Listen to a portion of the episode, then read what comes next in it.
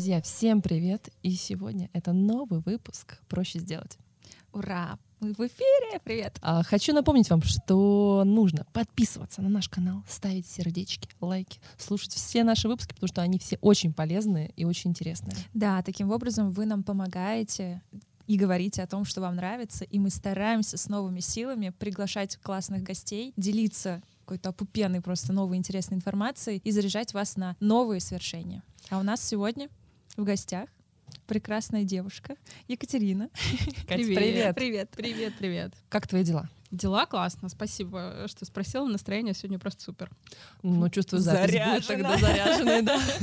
Замечательно. Давай мы дадим тебе слово рассказать, кто ты нашим гостям. Меня зовут Катя Кельман. Я ментор, серфер, блогер, эксперт по маркетингу, консультант, стратег. И на самом деле, когда меня просят представиться и упаковать это все в какую-то одну профессию, я сталкиваюсь с большими сложностями. Вообще мне нравится говорить, что я работаю собой и придумываю для себя любые формы. Глобально помогаю творческим людям зарабатывать больше денег. Вот это заряд. Звучит прям интригующе. Замечательно. Знаешь, я тебе узнала в Инстаграме как бы то ни было странно, запрещенная организация да, на территории Российской Федерации. И узнала через Reels, как будто тоже не было странно. Новые современные реалии. Да, маркетинговое продвижение в топе. Я узнала через историю про парк как бы это ни было странно, угу. про парк в Екатеринбурге. Обожаю Екатеринбург, просто прекраснейший город. Чудесный. Я обожаю людей там. Вот это просто номер один. Люди Екатеринбурга. Угу. И рестораны любовь. вкусные. Рестораны вкусные.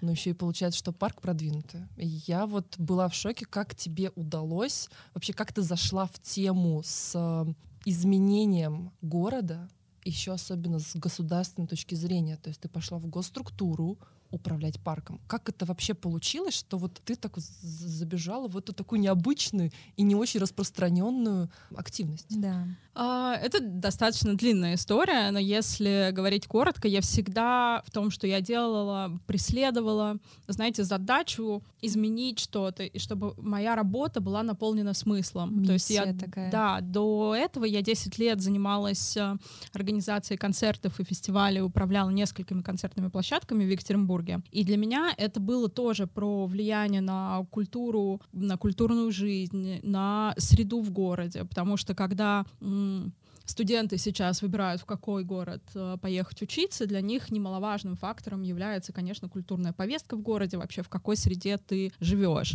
И поэтому для меня это был абсолютно ну, логичный, понятный шаг, что следующее мое место работы а, должно быть тоже наполнено этим смыслом. И когда я предложила предложение, а я его просто получила после того, как написала пост в запрещенной сети социальной, для меня это казалось, да, супер, отлично, это соответствует моим ценностям, это новый масштабный проект, это место, где я могу применить, с одной стороны, все свои компетенции, а с другой стороны, совершенно расширить э, свой профессиональный опыт, потому что это намного больше, чем музыка и мероприятия но, но тем не менее это парк. И вот я просто представляю, вот как объем я, просто масштаб. объем масштаб, да, что это огромное пространство. И это не IT-продукт даже. Да, с одной стороны, да, когда я представляю, я тоже я не знаю, я не эксперт по концертам, но представляю, что концерт — это мероприятие краткосрочное, которое ты в моменте организуешь, да, у тебя очень большой объем работы до, отыгрывается концерт, и все. И да, дальше их просто 400 в год, а как бы а так в целом, э, да, действительно, масштабы другие. И для меня просто музыкальная индустрия, мой опыт э, внутри изжил себя, я хотела двигаться дальше. И действительно, парк — это другой масштаб и другое абсолютно... Уровень ответственности абсолютно другое, да. Тут как бы на меня на госслугах записали 100 гектар земли и кучу имущества, и это другое, да, то есть я была исполнительным директором э, в компании, в которой я работала до этого, а тут ты становишься публичным человеком, э, ходишь на пресс-конференции, являешься лицом, потом а, все-таки это большая достаточно структура. Я не знаю, мне показалось это важным, имеющим смысл, релевантным моему опытом, и просто мне захотелось это сделать, потому что я знала, что это очень сильно повлияет на город и на городскую среду, поэтому, блин, ну... А вот какая у тебя была цель? Вот ты вступала на этот пост, и вот как, с какой миссией, с какой целью, если чуть более детально? Я хотела, чтобы дети, которые будут ходить в этот парк, э, знали, что такое красота чтобы mm. насмотренность была другого уровня с детства. Потому что в Екатеринбурге не так много красивых общественных пространств, и мне хотелось приложить к этому руку. Круто. Да, звучит, знаете, ну вот понятие красоты, оно, безусловно, для каждого свое. Mm-hmm. И все-таки дети, общественное пространство, которое не только для детей, но и для взрослых, продумать с такой точки зрения, чтобы всем было там интересно, полезно, так еще и совладать, скажем так, с напором государственным. Но здесь тоже Вообще. есть, безусловно, такие бюрократические моменты. Как ты построила, получается, изначально так свою стратегию? Вот я захожу и хочу делать красиво. Красиво это как? Вот еще и убедить в этом государство, у которого тоже свое понятие красиво, вот на мой взгляд. Есть, вы знаете, разные формы вообще того, по, по каким законам а, существуют бюджетные организации. А, я, во-первых, в парк в Екатеринбурге чисто юридически был частью управления культуры. И я хорошо понимала, кто мой руководитель, я знала, что я готова с ним а, работать, я ему доверяла, он доверял мне, у нас были хорошие отношения, мы были много лет знакомы на тот момент. Во-вторых, когда идет реновация общественного пространства, как правило, это построено на базе какого-то готового проекта, у тебя есть федеральная субсидия, ты работаешь, реализовываешь этот проект, и он живет, да, ну то есть так э, подавляющее большинство общественных пространств проходило реновацию uh-huh. по такому принципу. Здесь была ситуация совершенно другая, потому что денег не было никаких выделено, и я трансформировала общественное пространство путем привлечения частных инвестиций через концессионные соглашения. А соответственно у меня было намного больше свободы. Такой предприниматель внутри госструктуры такой серый кардинал. Да, именно так. Поэтому мне не нужно было как бы никого ни в чем убеждать ждать. Ну, то есть я готовила проект, там, ты говоришь, там, что ты узнал обо мне из Reels, это история про каток, да. Мы сами готовили концепцию, разрабатывали юнит-экономику и фин-модель, и, и шли, искали инвестора под этот проект. Мне не нужно было его как бы какими-то сложными У- итерациями ублажать. да, там, согласовывать. Поэтому у меня здесь была свобода. Я, конечно, опиралась на свои собственные эстетические представления о том, что такое красиво. Это было, знаете, с одной стороны, это были большие проекты, как каток, а с другой стороны, какие-то абсолютно маленькие вещи, как, например, в парке сохранились исторические урны, они были э, литые с таким красивым принтом, но на эту урну сверху надевали черный мусорный мешок.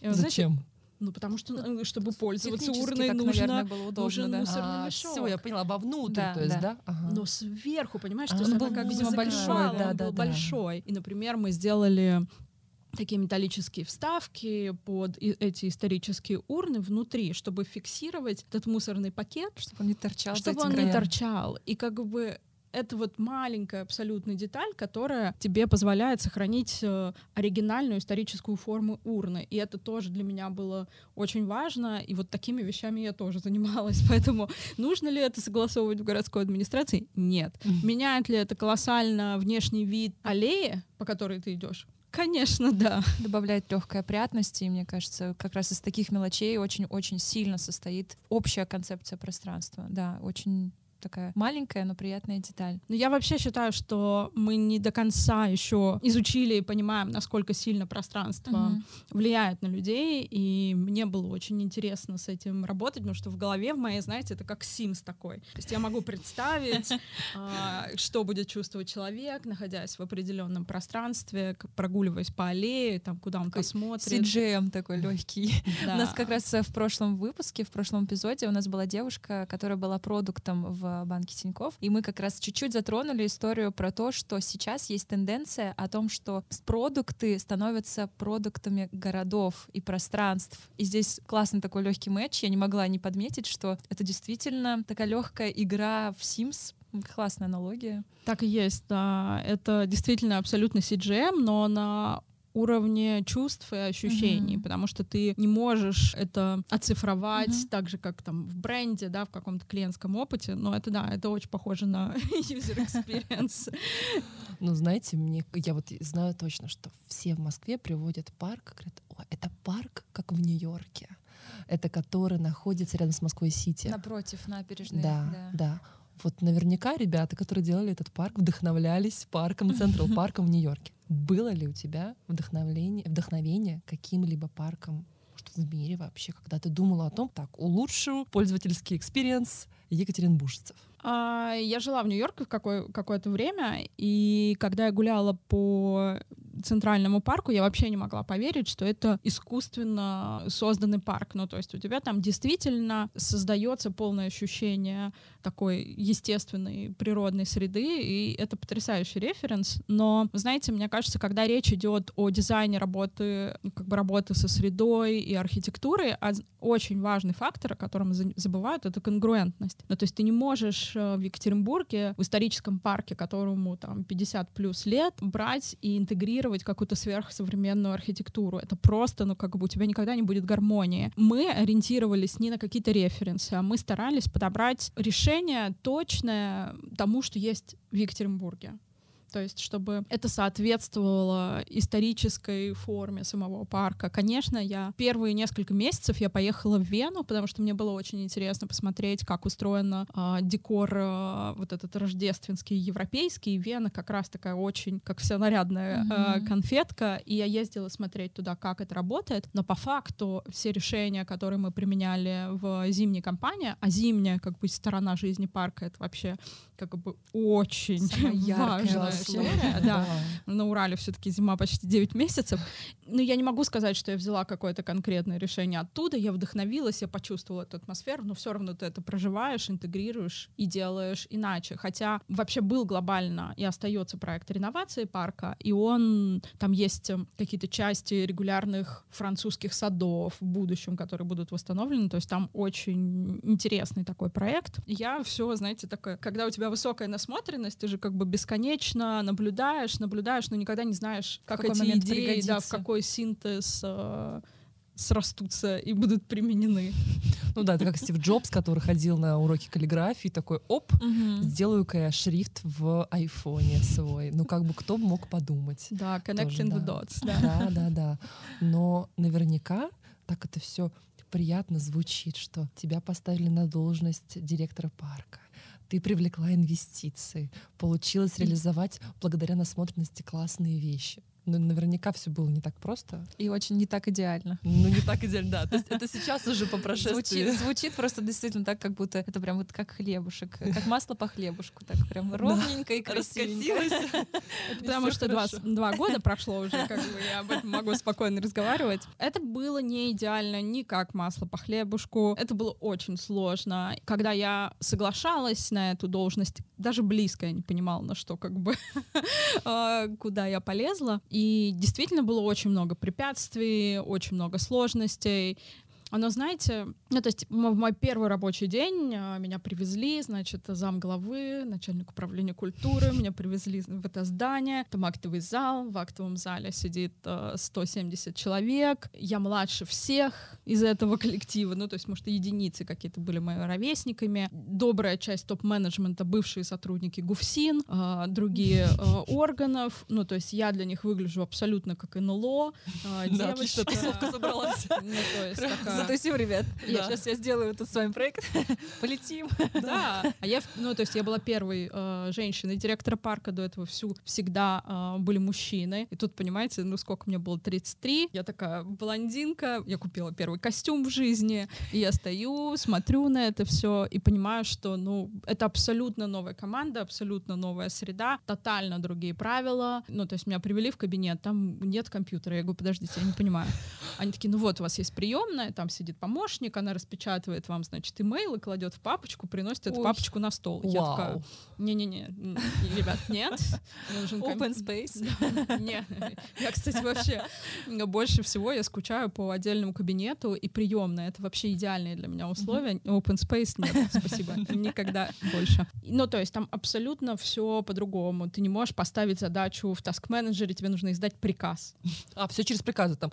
А, напиши в управу так, приказываю написать да, в управ. Да, Серьезно? Да, да, абсолютно. И это очень важно юридически для того, чтобы, в принципе, защитить себя в будущем при каких-то проверках, судах и так далее. Ты всегда можешь показать бумагу, посмотрите. Все вот был приказ, потому что ну, на тебе, как, как на единицы, на тебе очень много юридической там разных ответственностей за безопасность, за вообще за все. Поэтому тут мне пришлось э, погрузиться в сложности именно юридических, особенности работы. И было много разного, там и сгоревшие компьютеры, и поджоги, и какие-то взломы, и надпись на заборах. Ну, то есть было много всего в процессе. Но оно, знаете, никогда не было причиной или перестать это делать. Когда у тебя есть очень понятная прозрачная мотивация и причина, почему ты этим занимаешься, это просто часть процесса становится.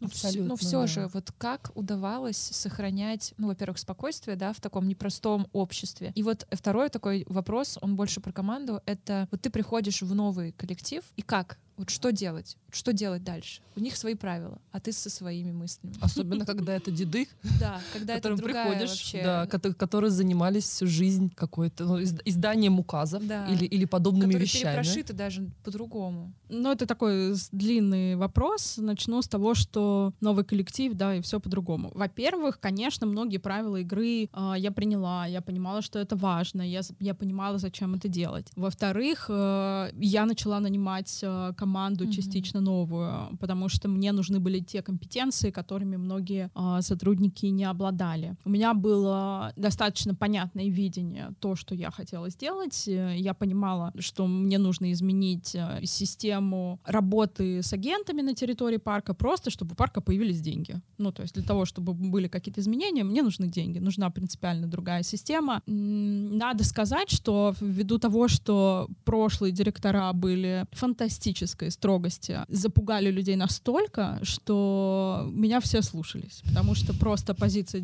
ну то есть слово директора, статус влиял. Да, ну да, то есть это закон, который это надо закон. Да. Ну то есть там до этого действительно были прямо, знаете, их выстраивали в линеечку, ну, ну Mm. Это, это какой год сейчас? Подождите, а не, не, 19 год. Мы говорим о 19 году.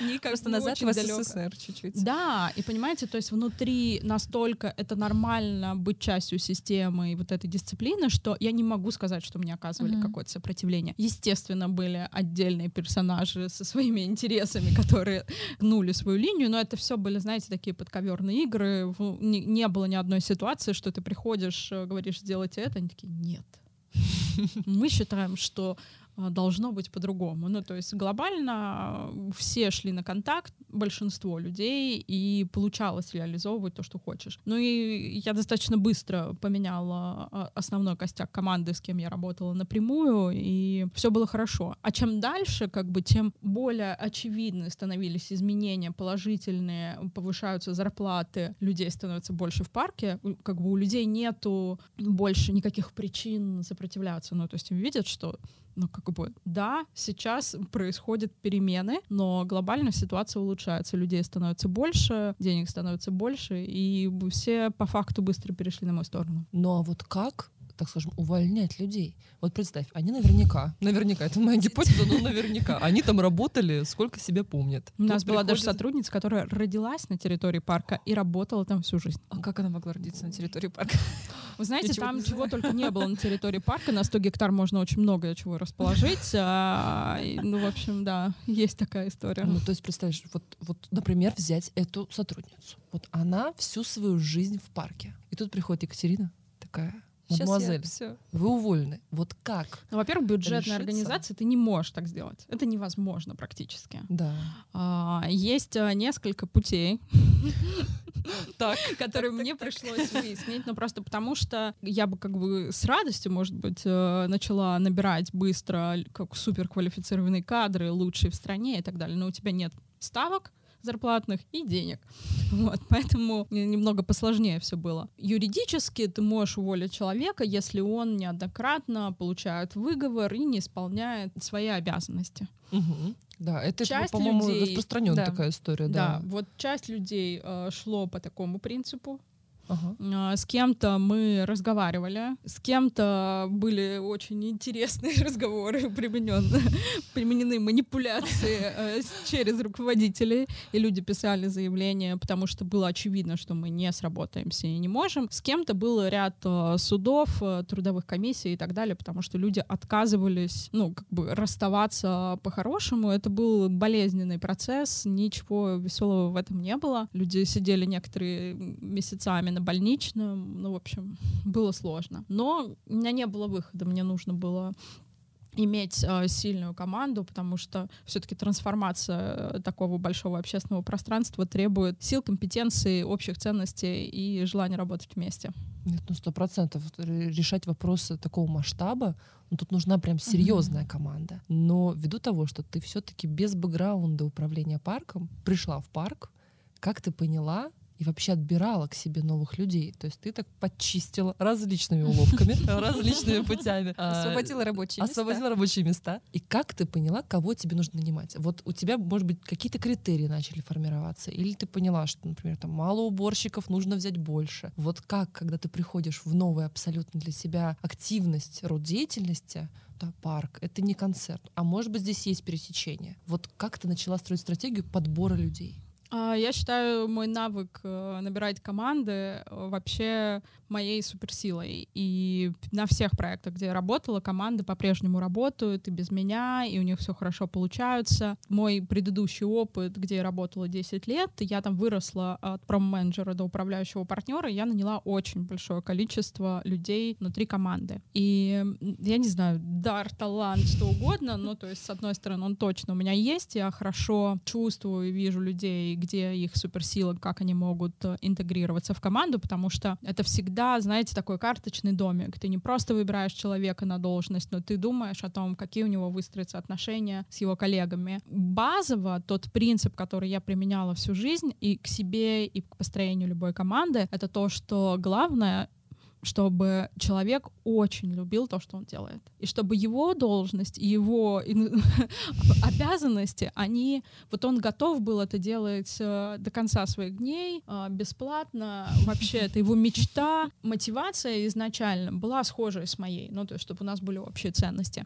И поэтому я подбирала людей, которые очень хотели эту работу, которые понимали, зачем она им нужна, и любили это делать. Один из таких примеров, который я как-то рассказывала себя в блоге, что, например, моя помощница, э, которая сидела у меня в приемной, когда мы с ней встретились э, первый раз на беседу, я у нее спросила, что ты хотела делать в детстве. Она сказала, я мечтала быть следователем. Я хотела вести расследование, перебирать бумажки и вот быть прямо следаком, она говорила. Я такая, о, идеально.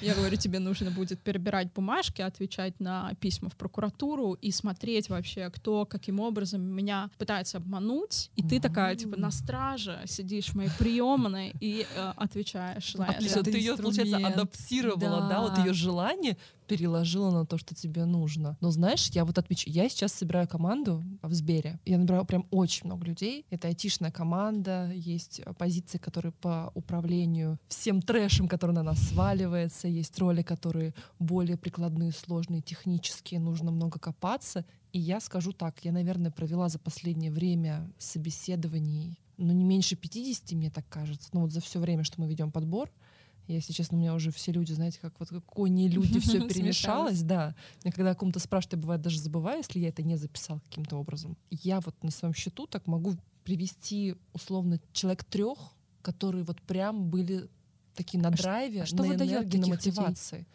Ну, последний мальчик мне сказал прям, я так ждал вашего звонка. Ну вот я так ждал, когда мне HR позвонит, потому что мне так понравился ваш проект. Вот я прочитала вот в, в описании вакансии, и мне так все понравилось. Вот вы вообще супер. Я просто вот, ну вот, вот с нетерпением ждал, когда мы с вами пообщаемся. И таких людей супер мало. Вот я пытаюсь понять, а как все-таки выискивать эти бриллианты? Это вот все-таки вопрос больше к HR или к? Как, как все-таки На в что каждом стоит человеке обратить внимание, мне кажется, еще здесь такой тоже важный вопрос. Вот есть человек, ты правильно здесь подвела к тому, что не все могут знать и не все могут помнить, а что они в детстве хотели делать. Это всегда какие-то маленькие детали. У меня, например, было сегодня два собеседования. Закрываю одну должность для своего клиента. Девушка мне говорит на собеседовании, я когда прочитала вашу вакансию, я поняла, что это абсолютно я.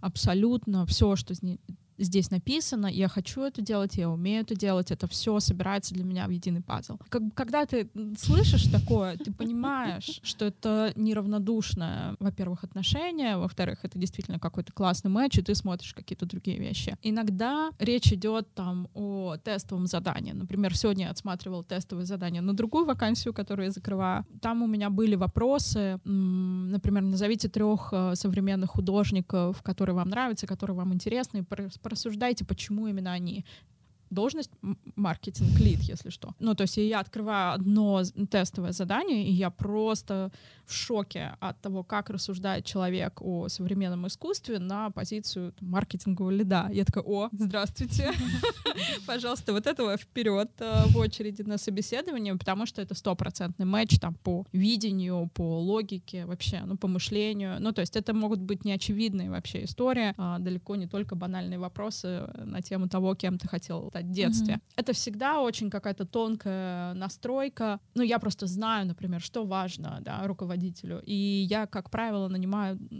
нелинейных да, сотрудников и руководителей, где очень важна насмотренность, личность, э, софты, ну, то есть, а не только компетенции. Да, но это все равно, знаешь, мне кажется, такой момент, в котором можно ошибиться. То есть Конечно. это может быть такая некая вуаль, которая mm-hmm. такая в ходе очарования э, при наборе сотрудника могла, могла так выскочить, но потом же все равно может проявиться в рабочих ситуациях. То есть насколько... Ну, это в любом случае может проявиться. Там, знаешь, как бы да, шансы да. всегда есть, и найм — это сложная история. Но когда ты в первую очередь оцениваешь мотивацию человека, да, а не его навыки, ты как бы понимаешь, как в дальнейшем с этим сотрудником работать. Угу. Ну вот мотивация, мотивация, она же на самом деле не только вот я хочу вот у вас работать, потому что человек сначала себе представляет, почитал описание, что мне нужно делать. Я пришел, со всем этим столкнулся, такой, угу, отлично. А мотивацию-то как дальше поддерживать, кроме того, что вот он просто, вначале такой весь очарованный, начал, да. да, вот пустился такой, эп -эп -эп, и вот как, как оно дальше-то держится? Ну, смотрите, дальше, конечно, это уже речь о том, как выстраиваются отношения с непосредственным руководителем, да, ну, то есть из чего по факту состоит работа, насколько ты искренне и честно рассказываешь о том, э, какие предстоят задачи, и для кого-то важна возможность увидеть результат своей работы, для кого-то важны отношения в коллективе. Ну, то есть чем больше ты узнаешь изначально о мотивации, будешь в процессе взаимодействовать с сотрудников, тем больше шансов на успех. Если ты изначально просто смотришь на компетенции и дальше ноль эмпатии в взаимодействии с начальник а, сотрудник, то там, конечно, может вылезти все что угодно. Ну, плюс грамотно составленное тестовое задание, мне кажется, очень классно. Позволяет фильтровать. Как бы я знаю, что не все пользуются тестовыми заданиями, ну, то есть есть просто несколько раундов резюме, но по факту человек сталкивается реально со своей работой только уже на рабочем месте.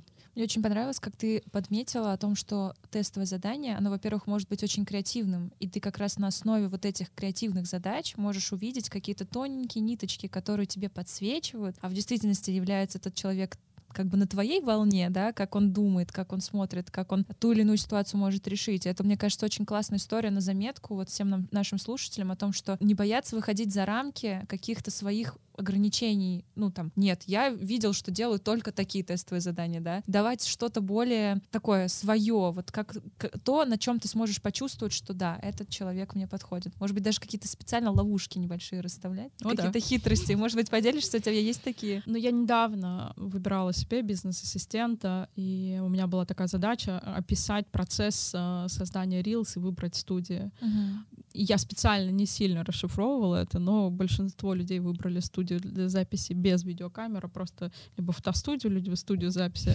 аудиоподкаста. Я такая, ну окей, как бы нет. Э, я просто знаю, как я э, даю задачи, и там никогда нет как бы супер подробного ТЗ. Мне нужно, чтобы человек мог вот как бы, додумать. додумать, понять, э, предугадать, что я имела в виду. Поэтому я иногда пишу очень тупые вопросы, когда речь идет о, о моих э, сотрудниках, потому что мне нужно, чтобы человек здесь подумал за меня, и я оставляю люфт. Ну, то есть я всегда, когда речь идет о тестовом задании, стараюсь приблизить ситуацию к реальной жизни. Ну, то есть, а что человеку вообще. нужно делать? Вот если ему нужно составлять мое расписание, то я просто его покажу, попрошу посмотреть, покажите мне ваше расписание в Google календаре. И, и как бы там все видно один цвет человек использует или несколько, насколько оно подробное. Ну, то есть какие-то такие артефакты, фактически выполняемые твоей работы, они супер важны. Такие лайфхаки. Собирать себе. У меня, кстати, я начала недавно красить свой календарь. Кстати, это правда. Хотя я календарь уже веду прям подробно со всеми. Я миксую встречи, задачи, личное, рабочее. У меня все в одном календаре. Ну, чтобы я понимала, где у меня есть свободное время. Ну, правда, я последние недели две как крашу встречи в зависимости от их типа в разные цвета. И мне реально стало проще. Ну, это прям такой дикий опыт. Вообще, вообще ведение календаря — это, конечно, мне кажется, вот маст. Ну, конечно, в работе в найме у тебя априори есть какой-то рабочий календарь, но я относительно недавно начала сводить это с личным календарем, потому что до этого мне как-то хватало оперативной памяти для того, чтобы, ну, подумать, вспомнить, предугадать. Но сейчас я поняла, что это не работает, и это топ реально. Попробуйте еще красить, знаете, личное рабочее, просто чтобы видеть э, пропорцию да, вообще в целом, где у тебя work-life balance, в каком э, в рабочую сторону чисто кренится. Да, ну вот смотрите, хочется все-таки откатиться к команде. Вот смотрите, набрали людей, да, вот почувствовали, словили, нашли бриллианты, цепанули их к себе, что дальше-то? Вот бриллианты собрались все вместе. Вот я сейчас все-таки слышу все чаще и чаще про создание такой некой корпоративной культуры. Я вот как человек такой выходец из эталонной некой корпоративной культуры пришла в команду, где она не совсем построена пока что. Ну, совсем свежая команда, а немножко такое подразделение само очень свежее и пока еще выстраивающее свое так скажем, of voice командная. Я понимаю, что вот моя задача выстраивать такой вот, получается, все остальные процессы. Вот нашли мы людей, а что делать дальше? какие шаги предпринимаются руководителем, которому нужно достичь классной, клевой, то есть самой красивой цели. Сделать красиво, сделать клево и все проекты реализовать. Я вообще привыкла работать в режиме стартапа, а не структуры с идеально выстроенной корпоративной культурой, где понятен внутрь корпоративный тон of voice. Нет. А, и во-первых, был супер высокий темп, потому что мне казалось, что у меня очень мало времени, нужно все сделать сейчас, поэтому у нас был высокоинтенсивный темп э, работы. Во-вторых, я в целом изначально, выходя на эту должность, написала себе какой-то план действий, то есть у меня была таблица строк на 100, а, и я очень четко знала, что я хочу делать, а, и у меня на каждое направление был руководитель, который за это ответственен, и у меня было просто, знаете, ну то есть я как э, директор, все, что я делала, проводила совещание. Серьезно. Ну, Реально? Есть, абсолютно. То есть у меня был ежедне, еженедельная там встреча с юристом, еженедельная встреча с главным архитектором, еженедельная встреча с... Ну, то есть вот у меня было все расписание, это вот эти встречи, на которых мне нужно было тупо принимать решение. Мы делаем так или так? Мы э, продолжаем работать над этим или нет? Мы двигаемся сюда или туда? Ну, то есть моя вообще позиция, что задача руководителя — это собирать команду и принимать решения. Дальше это их работа, и и нужно давать свободу. Я не могу сказать, что я всем такая, ребята, давайте приходите ко мне с идеями, как мы сделаем самый лучший парк. Вообще нет, у меня было супер четкое видение, и я очень много накидывала задач, но это была, знаете, так как было много препятствий на пути, они очень хорошо работают вместо корпоративной культуры, когда все объединены вот этой вот совместной борьбой. Очень ладненький коллектив получается, мы все против вселенной.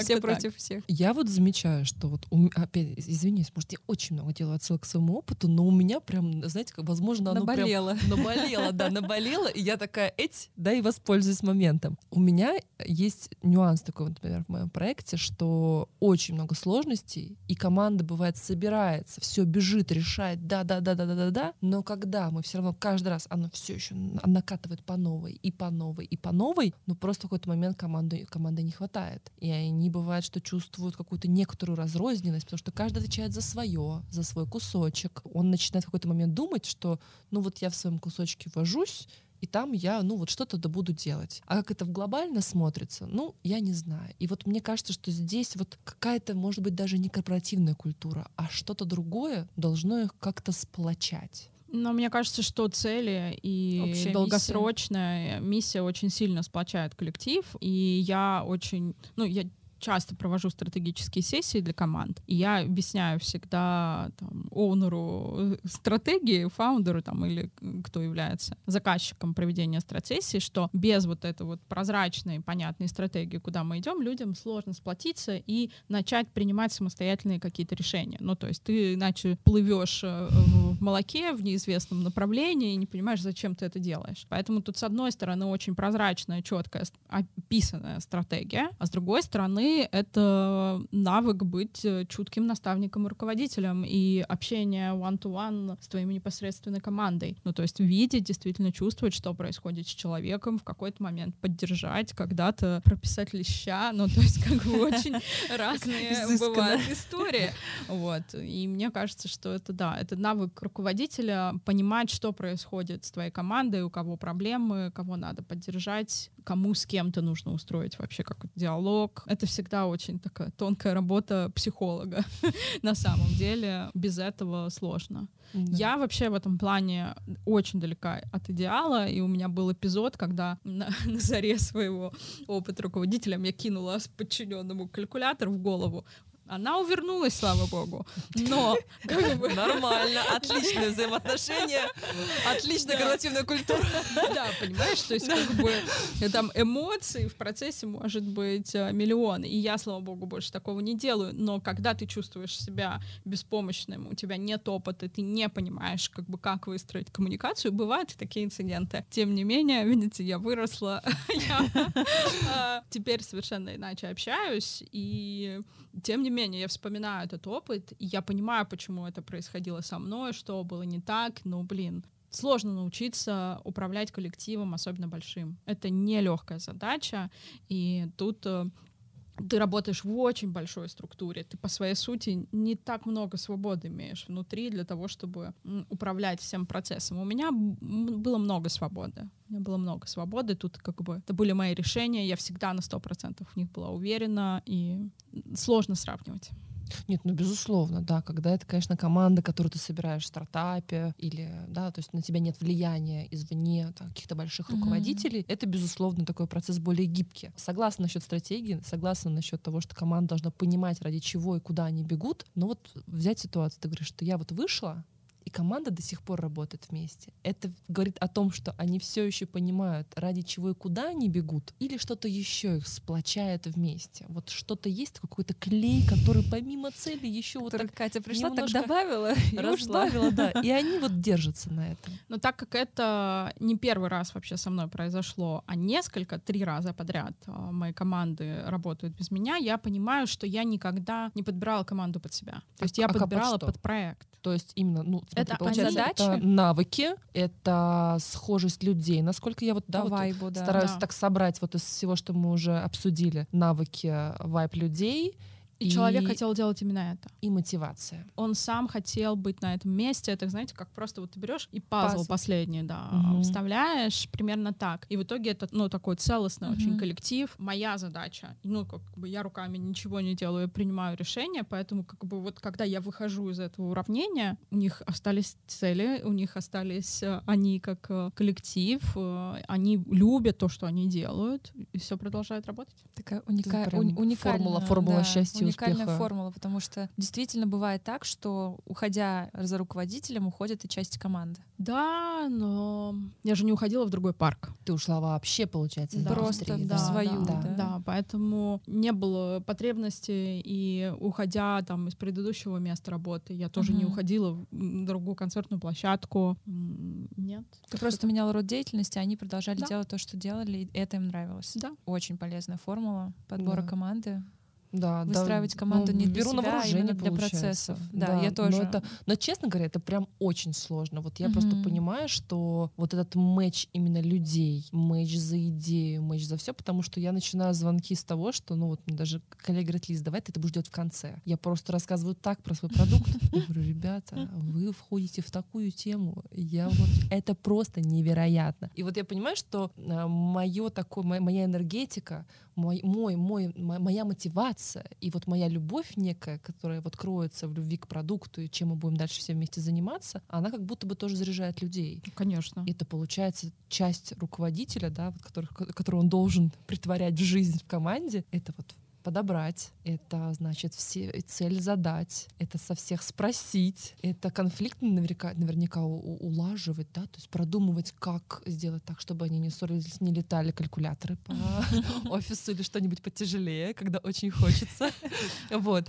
И получается, это как- какое-то состояние еще лично, как себя-то в этом всем еще держать. И вот в такой бешеной гонке не сойти с ума. То есть Ровно так же. справляться. Ровно так же. Ты должна понимать свою мотивацию, ради чего ты это делаешь, свои цели и относиться к себе ровно так же, как, ну, то есть, а что я хочу делать, а какая моя роль, хочу ли я общаться там с клиентами, например. Нет, не хочу. Хочу ли я выстраивать эту коммуникацию с сотрудниками и заниматься подбором вот этой вот уникальной команды? В моем случае, да, конечно, я именно этого и хотела. То есть я люблю совещания, я люблю таблицы, я люблю руководить, я люблю принимать решения. Я взяла, просто проанализировала все, что я хочу делать, чем я хочу заниматься, и оставила себе эту идеальную роль. Я была ровно таким же пазлом в этой команде. Да, Так то есть ты- это так раскладываешь такую большую картовод, чем, ч- чем каждый должен заниматься, чтобы все притворилось в жизнь, и находишь свое место тоже там. Да, это то, о чем я часто говорю с предпринимателями. Потому что когда ты фаундер э, своей собственной компании, ты можешь выбрать для себя абсолютно любую роль.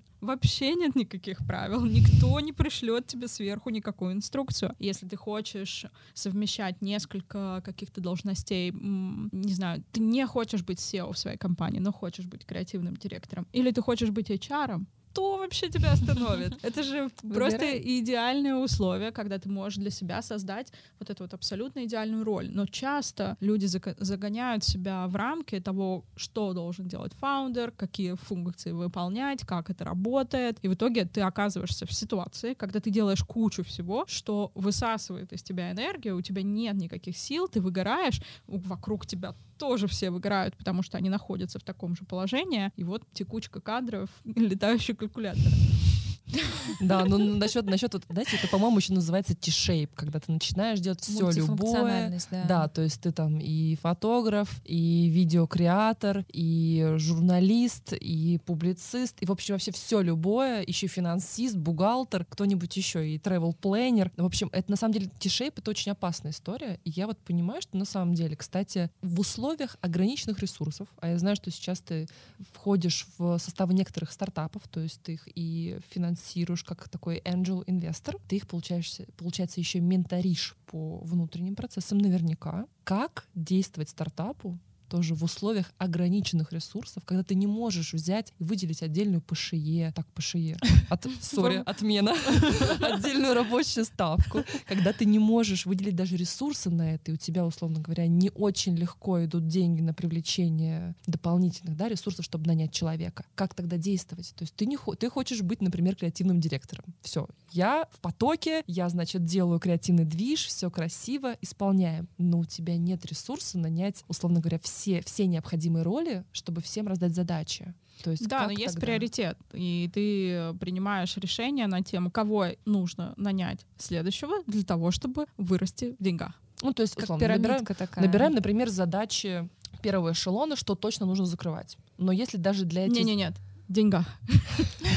Это первично. Это первично. Ну, то есть ты начинаешь, э, ну, то есть я много работаю не со стартапами, а, скажем так, с начинающими предпринимателями, которые совмещают 10 ролей в одной.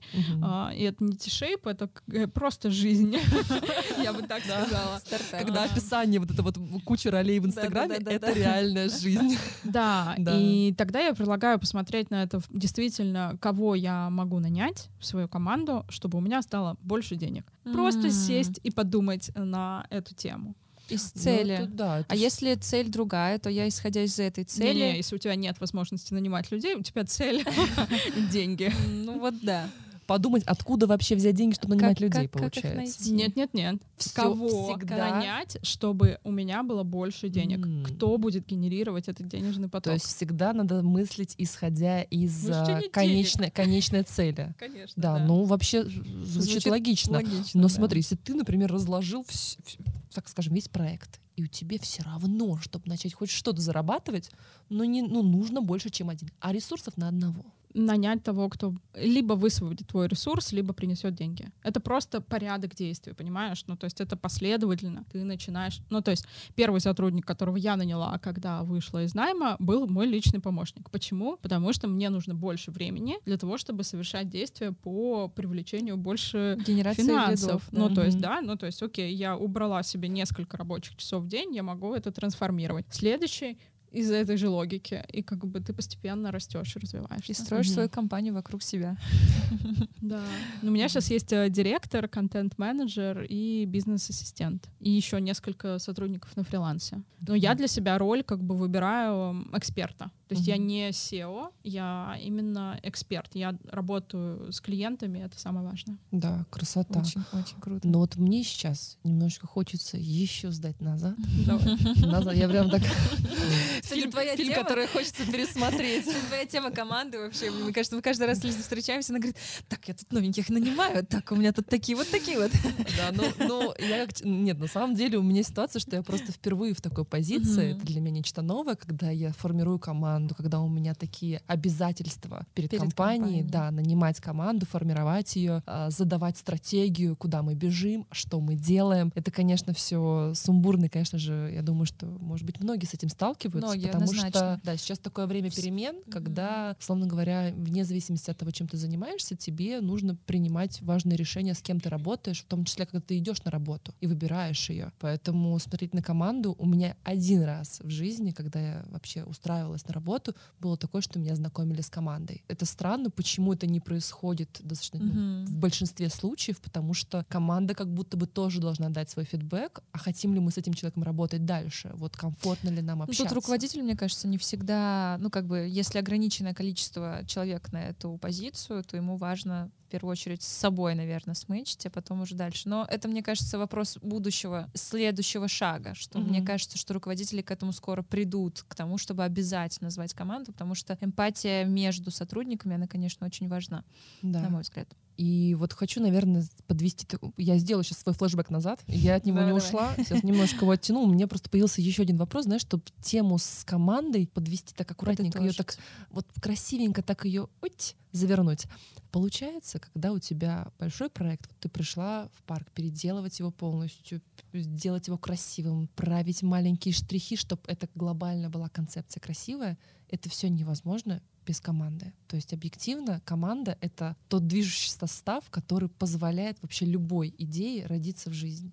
И для того, чтобы все-таки это весь паровоз счастья, такой, такой состав успешных проектов, он все-таки мог двигаться, вот давай, наверное, подведем такой вот итог. Вот что очень важно для того, чтобы команда реально бежала до тех целей, которые ставит руководитель. А, Для того, чтобы команда эффективно работала, она действительно ну, должна быть объединена одной общей идеей и целями.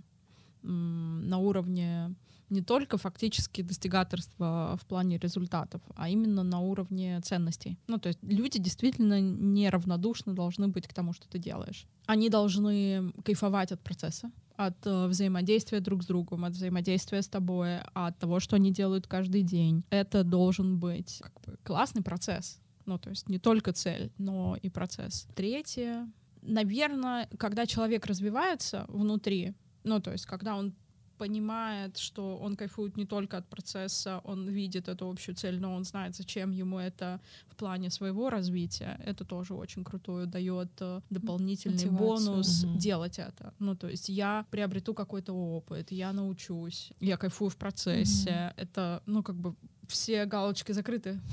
Вот. Ситуация вин-вин. И Да. ты выигрываешь, и руководитель выигрывает от того, что ты достигаешь цель совместно с компанией.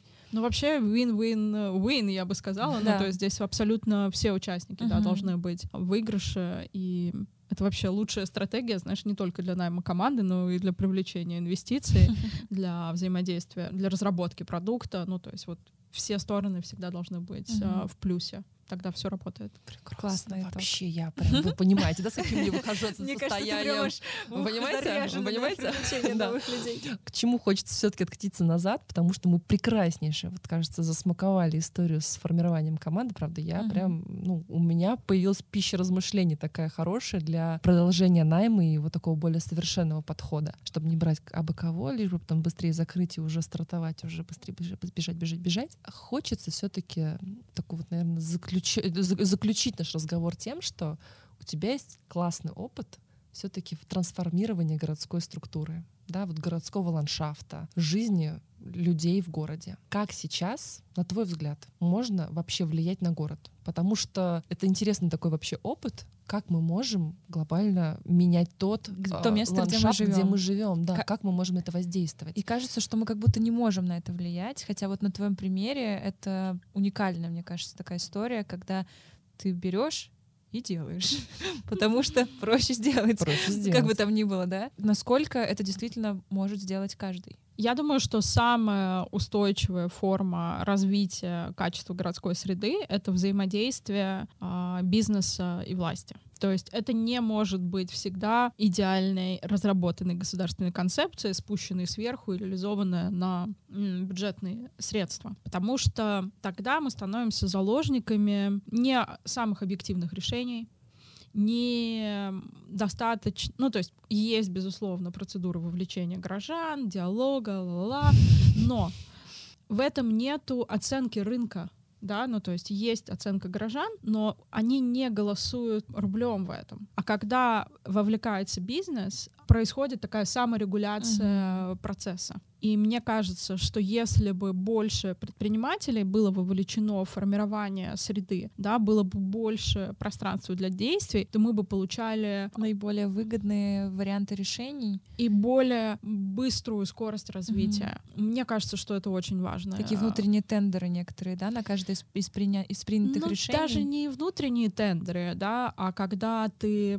начинаешь э, брать на себя чуть больше ответственности как предприниматель и думаешь о той среде, которую ты создаешь вокруг вообще в целом. Мгм. Ну, то есть это очень ярко проявляется в девелопменте, когда э, строится какой-то ЖК, у которого есть внутренняя инфраструктура, заходящая за территорию двора, да, и ты уже смотришь на это иначе. Это вот как раз-таки форма более устойчивого взаимодействия государства и предпринимательства, когда это всегда диалог, и он э, регулируется спросом и запросом рынка. Мне кажется, что такая форма может масштабироваться за пределы э, девелопмента. Вообще предпринимательство по своей сути, мне кажется, очень существенную нагрузку на себя берет формирование нашей среды. Да? Ну, то есть мы ходим в магазины, э, в рестораны, в какие-то частные медицинские центры, и поэтому здесь вот более качественно выстроенный диалог э, между государством и предпринимательством, он бы дал на мой взгляд, очень значимый эффект. Ну вот, развития среды. например, представь, вот сейчас ситуация.